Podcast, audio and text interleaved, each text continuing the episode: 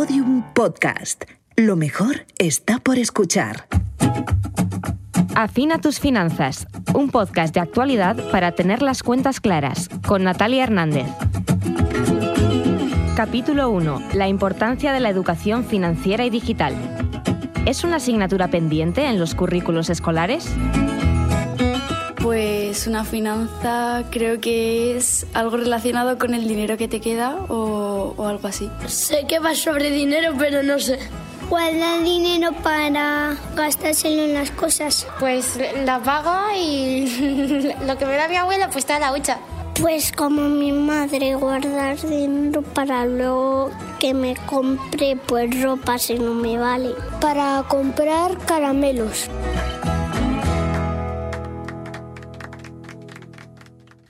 Son solo niños, pero sé sincero, ¿serías capaz de explicar esos conceptos financieros con mayor soltura?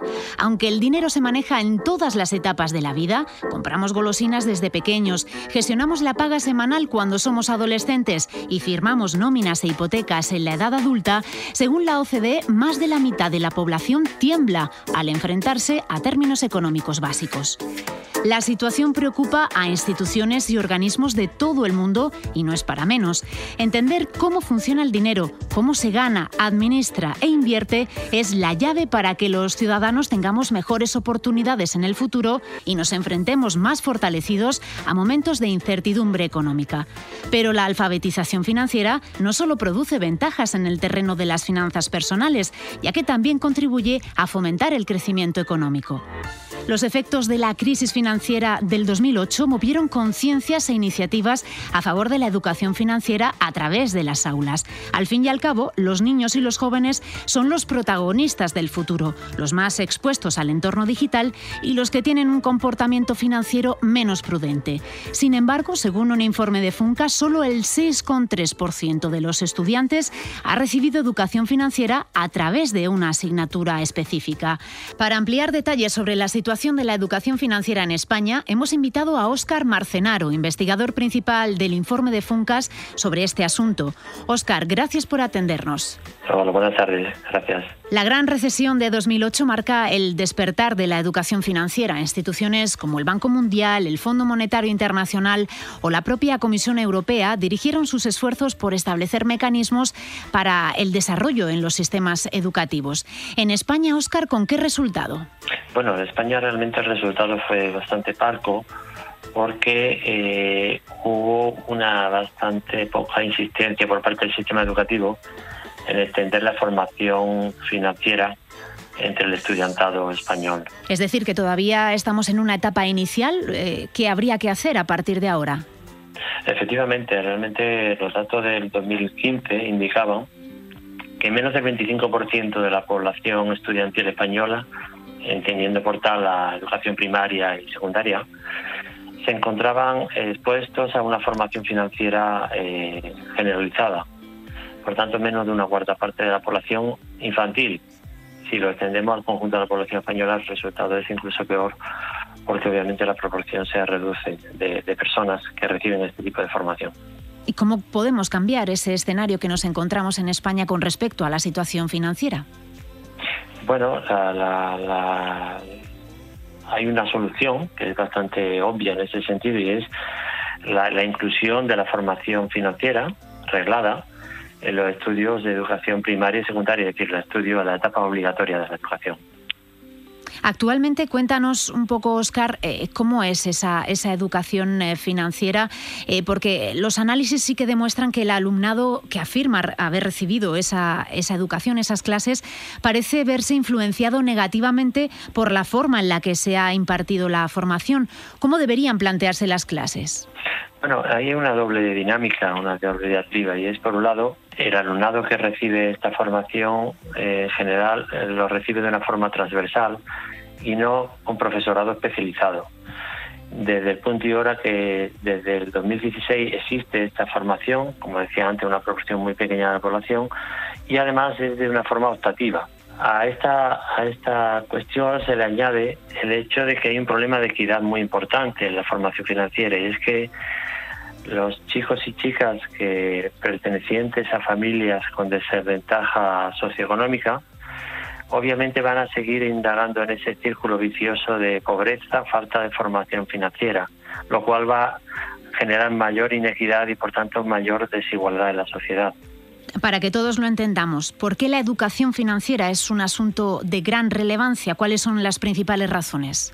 Pues tan importante y tan relevante porque al final lo socioeconómico tiene derivación en todos los aspectos de la vida de la persona, tanto en aspectos de consumo, de productividad, de enfrentar problemas de salud, porque obviamente la formación financiera te permite tener un horizonte temporal y una capacidad de inversión que personas con esa falta de formación no, no son conscientes y por tanto pueden caer en la trampa de, de carga financiera muy alta y de no entender realmente lo que está pasando con su finanzas y por tanto afectar todos los aspectos de su vida. Oscar Marcenaro, investigador principal del informe de FUNCA sobre educación financiera. Gracias por estar con nosotros. Un placer. Gracias a vosotros. Buenas tardes. Familiarizarse con estos conceptos desde las edades más tempranas permite en la edad adulta ahorrar, elegir los productos y servicios financieros que mejor se ajusten a sus propias necesidades, evitar fraudes, en definitiva gozar de cierto bienestar financiero. Ahora bien, conocida la teoría, la pregunta del millón es, ¿y en la práctica, cómo captamos la atención de las generaciones más jóvenes?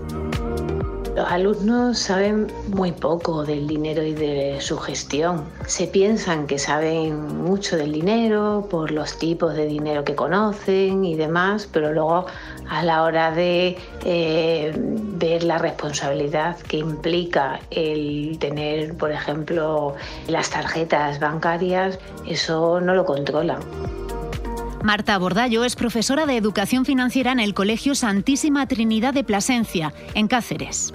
Ellos las cuentas las entienden pues como una hucha, una hucha que tienes pero que no puedes coger el dinero que, hay en ellas. No gestionan las cuentas. Hay que partir un poco pues de eso de que cuando ya sean mayores de edad pues ya tienen ese producto financiero y que ya sí lo van a tener eh, que utilizar y la responsabilidad que eso supone. ¿Cómo de interesados están los chavales en este tipo de clases? Uno de los trucos que utilizo, por llamarlo de alguna manera, es eh, permitirles hablar a ellos para ver las cosas que conocen y luego ir desmontando pues eh, muchas teorías sobre lo que es una tarjeta bancaria, los tipos de tarjetas bancarias que hay, el peligro que puede tener el, utilizarlas pues de una forma eh, descontrolada. Porque enfrentarse al mundo sin estos conocimientos supone un riesgo. Los riesgos a los que se enfrentan pues son muchos. El no poder pagar una deuda, el contratar una hipoteca que está por encima de tus posibilidades, el no ser consciente de que en el momento actual a lo mejor puedes tener un buen trabajo, pero de la noche a la mañana pues, puedes perderlo. ¿no? Las crisis económicas que hemos sufrido eh, recientemente también nos ayudan a explicarles pues, que las cosas en economía pues, tienen muchos altibajos. ¿no? Entonces, eh, en ese sentido yo creo que ellos son conscientes, además es una asignatura pues, que se puede combinar perfectamente con otras para ver la relación y yo creo que por eso suele ser una de las que les atraen bastante. Los acontecimientos vividos durante la pandemia han cambiado tanto en la forma en la que nos relacionamos con los demás como nuestros propios hábitos de consumo. Los mayores son expertos en videollamadas. El salón de casa es la nueva oficina. Compramos más por internet e incluso si queremos podemos pedir un crédito a través de un clic. Ventajas sí, pero también nuevos retos añadidos a este camino de aprendizaje. ¿Cuáles son? Vamos a descubrirlos con Raquel García Alcubilla, directora del Departamento de Estrategia e Innovación y Finanzas Sostenibles de la CNMV. Raquel, gracias por atendernos. Encantada de saludarte, Natalia. La CNMV ha renovado junto al Banco de España su plan de educación financiera, Finanzas para Todos, unos cuatro años más, adaptándolo a un nuevo tiempo marcado por los efectos de la pandemia en la sociedad. ¿Qué podemos encontrar en este nuevo planteamiento? Eh, pues mira, para empezar es, muy importante destacar que el plan eh, para el nuevo periodo cuenta con un nuevo promotor, que es el Ministerio de Asuntos Económicos y Transformación Digital. Eh, el Ministerio Ministerio, por supuesto, ya venía colaborando mucho con nosotros, pero ahora se va a implicar todavía más. ¿no? Yo creo que esto es un paso muy relevante. Y el plan en sí, eh, pues es un documento muy extenso, muy completo, pero sí me gustaría destacar que queremos poner el foco en iniciativas muy dirigidas a dos colectivos que, para nosotros son esenciales. ¿no? Eh, Natalia, por un lado, la población vulnerable. Eh, estamos empezando ya a hacer muchos talleres, como la, temas de gestión de finanzas personales en parroquias y comedores sociales, que creo que es importante llegar a este colectivo. Y luego, y muy relacionado con lo que estabas comentando en la introducción, también queremos dirigirnos a nuevos usuarios de servicios financieros que lo hacen o lo realizan a través de medios digitales con iniciativas que queremos que estén muy enfocadas en prevenir los fraudes. ¿no? Eh, creemos que es un ámbito en el que tenemos que centrarnos mucho más. Y además, bueno, pues eh, todos estos años pasados, y también va a ser una prioridad para el futuro, hemos dado mucha importancia a la promoción, a la promoción de la educación financiera en escolares nos centrábamos mucho antes en educación secundaria y en bachillerato y ahora queremos centrarnos también en educación primaria y en formación profesional y también nos vamos a centrar, y esto yo creo que es muy interesante, en colectivos universitarios porque nos hemos dado cuenta que muchos colectivos de muchos universitarios que no vienen de estudios relacionados directa o indirectamente con la economía y con finanzas también tienen un nivel de educación financiera un poquito bajo ¿no? y viene bien trabajar con ello. Y esto también me parece muy importante, nos parece, eh, Natalia, muy importante que la educación financiera contribuya los objetivos de sostenibilidad de la agenda de la agenda 2030 porque bueno aparte para tomar decisiones financieras adecuadas creemos que también es importante una herramienta básica la educación financiera para que las eh, pues eh, las decisiones sean responsables. Has mencionado varios segmentos eh, de la población muy diversos. Explícanos cómo funciona, qué tipo de actividades o qué tipo de talleres planteáis. Pues mira, para que lo entendamos todos un poquito mejor y para que veáis cómo podemos llegar a todos los segmentos de la población, como dices tú, son, son muy variados y muy amplios, eh, nosotros trabajamos con una red de colaboradores. Eh, actualmente tenemos 48 instituciones públicas y privadas de muchos ámbitos diferentes. ¿no? Hay, algunas asociaciones del ámbito educativo, universidades, también otras que se dedican más a temas de investigación, sociales, por supuesto, eh, de la industria del sector financiero. Y con esta red de colaboradores, que además tiene que ir creciendo año a año, porque cuanto más seamos, pues mejor, eh, logramos una gran capilaridad. Entonces podemos hacer muchas actuaciones en muchos ámbitos, ¿no? A nivel nacional, pero también podemos llegar a sitios muy, muy pequeñitos, a nivel local. Y, yo creo que esto es, muy importante que la educación financiera se pueda eh, diseminar por toda la población española, ¿no? Para que os hagáis un poco eh, una idea de lo que estamos hablando, pues podemos llegar a través de los colaboradores a realizar unas 4.000 iniciativas de educación financiera en un año, que creo que es una cifra bastante razonable. ¿no? Hace ya 13 años que apostaron por hacer llegar al público este conocimiento financiero del que nos hablas. ¿Qué evaluación hace de los programas en años anteriores? ¿Qué nota pondría los españoles en la materia? El tema de las notas es complicado, pero sí que te puedo decir que eh, durante estos años, eh, como hemos comentado, eh, hemos hecho muchas actuaciones del plan dirigidas a escolares en distintas etapas educativas, ¿vale? Y sí hemos evaluado estas iniciativas del programa escolar de educación financiera que han tenido unos resultados muy positivos. Además, y esto me parece muy importante destacarlo, hemos conseguido incluir la educación financiera en el currículum escolar. Ya se hizo con la LOMCE en el 2014 y en la última ley, la NOMLOE, también se ha conseguido incluir la educación financiera como un saber básico en la competencia matemática, tanto en primaria como en secundaria. Es algo en lo que estamos muy satisfechos y bueno, hemos tenido que trabajar mucho con el Ministerio de Educación y bueno, con las consejerías de educación también de las comunidades autónomas, las ¿no? La nota, pues, eh, complicado. La verdad, sí te puedo decir que si tenemos en cuenta los resultados de PISA competencia financiera, ¿vale? que se hace en exámenes entre alumnos de 14 a 15 años, pues en la última edición, que fue la de 2018, la puntuación media de España estuvo por debajo del promedio de los países que pertenecen a la OCDE que participaron en la prueba. Es decir, eh, aunque mejoramos algo respecto a la edición anterior, que es la de 2015, eh, lo cierto es que hay un 15% de los alumnos que no alcanzan el nivel básico de rendimiento de competencia financiera. ¿vale? Estamos un poco ahí como los países de la OCDE y, por tanto, bueno, pues hay, que trabajar más en el ámbito de los jóvenes. Además, la guerra en Ucrania, que ha provocado subidas de precios como no veíamos en, décadas, eh, puede, puede ser un incentivo para, para incrementar la educación financiera, porque ¿cómo puede ayudar a los ciudadanos más vulnerables ante estos posibles vaivenes económicos? Ah, ahora hablamos mucho de un concepto que es el concepto de resiliencia financiera que es la capacidad que tenemos o que tiene una persona para afrontar los episodios de su vida que afectan negativamente a los ingresos. ¿no? Entonces tenemos eh, una inflación como estamos viendo ahora, una pérdida de un empleo, unos problemas de salud que también lo hemos visto mucho ante la pandemia. Pues todo eso son circunstancias que afectan muy profundamente a la economía de una familia. ¿no?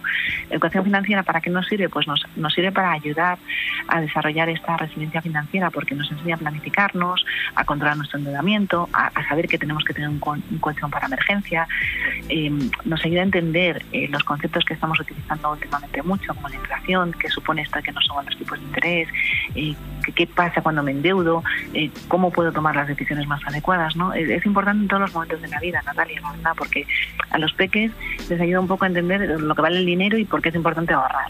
Y ya cuando te haces más mayor y eres así más joven, pues, pues te viene bien para ver cómo te puedes organizar para vivir sin tus padres y independizarte, ¿no? Pues vivir a, tu aire. Y a los mayores como nosotros los adultos, pues nos ayuda un poco a planificar decisiones importantes en la vida, como la compra de una vivienda o tener hijos o financiar los estudios de, los niños o, bueno, una cosa que también nos debería preocupar a todos mucho es planificar nuestra jubilación. Pues Raquel, muchísimas gracias. Un placer por participar con nosotros. Muchísimas gracias a ti, Natalia.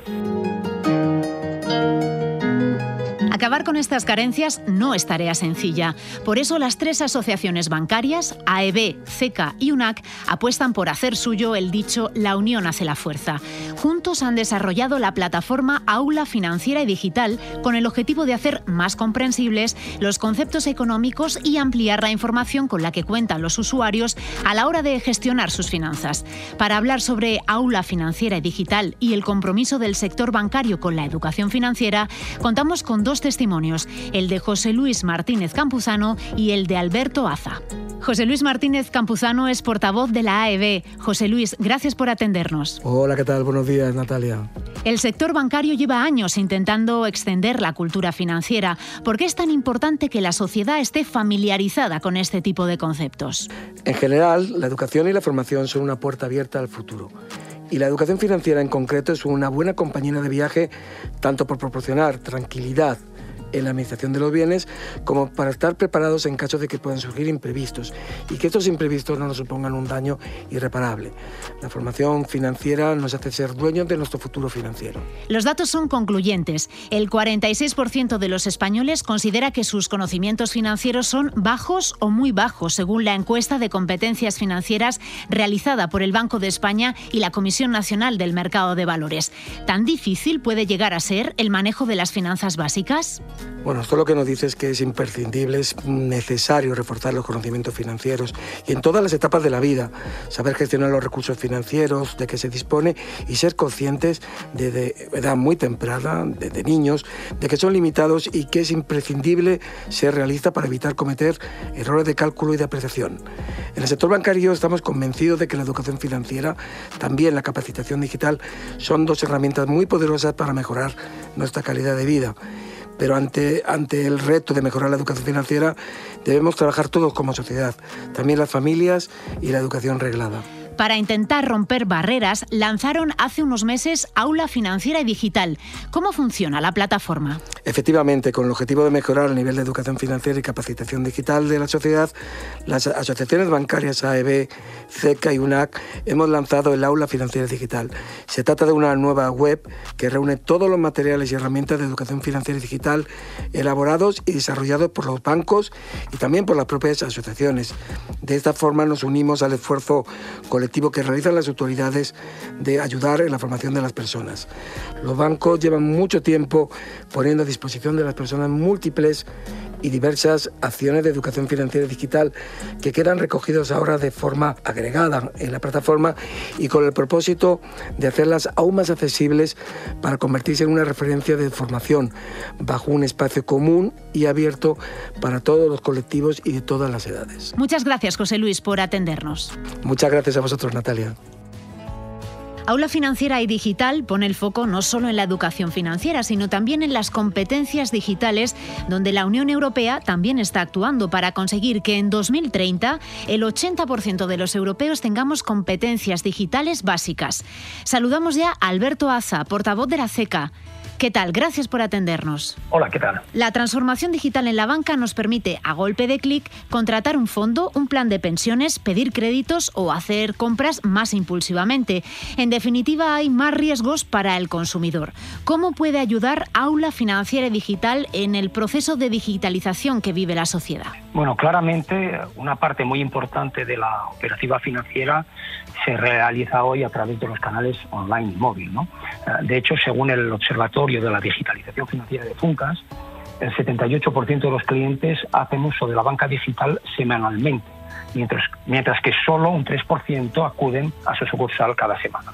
Por lo tanto, en este contexto, claramente se requieren de habilidades digitales para que los usuarios se desenvuelvan no solamente con comodidad, pero también con la máxima seguridad en el entorno virtual.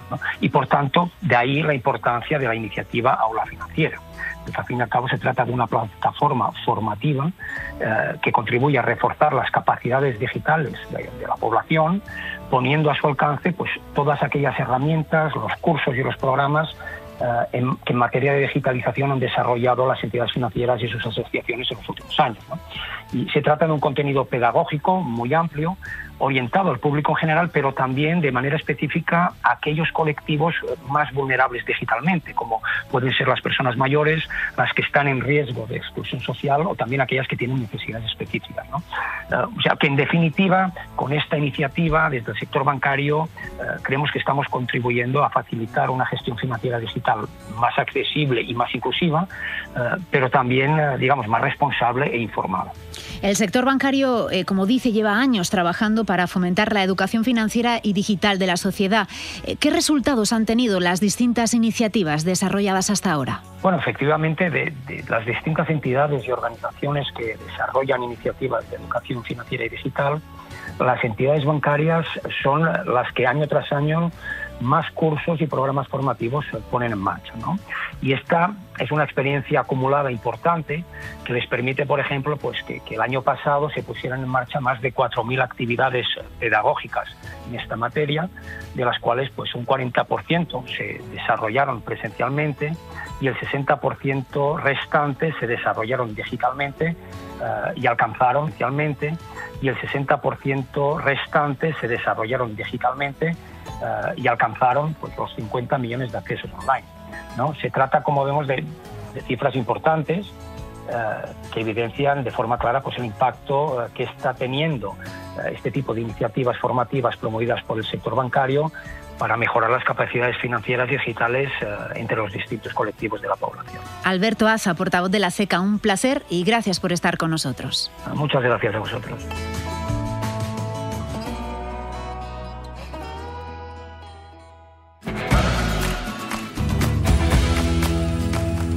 Hace tres décadas, en los años 80, uno de los futuristas más importantes del mundo, John Naisbitt, afirmó que la nueva fuente de poder no es el dinero en manos de pocos, sino la información en manos de muchos. A través de las iniciativas de la administración pública y el sector bancario, el objetivo es ampliar esa información y con ello aumentar la cultura financiera de los españoles. Solo a través de una sociedad bien formada en educación financiera y digital podremos seguir avanzando, tanto a nivel individual como colectivo. Afina tus finanzas es un podcast de Orfin, el Observatorio de la Realidad Financiera de la Cátedra de la Universidad de Alcalá y Thinking Heads, producido por Podium Studios. Dirección y guion, Natalia Hernández. Diseño sonoro, Daniel Gutiérrez. Producción ejecutiva, Elia Fernández Granados. Producción, Laura Escarza.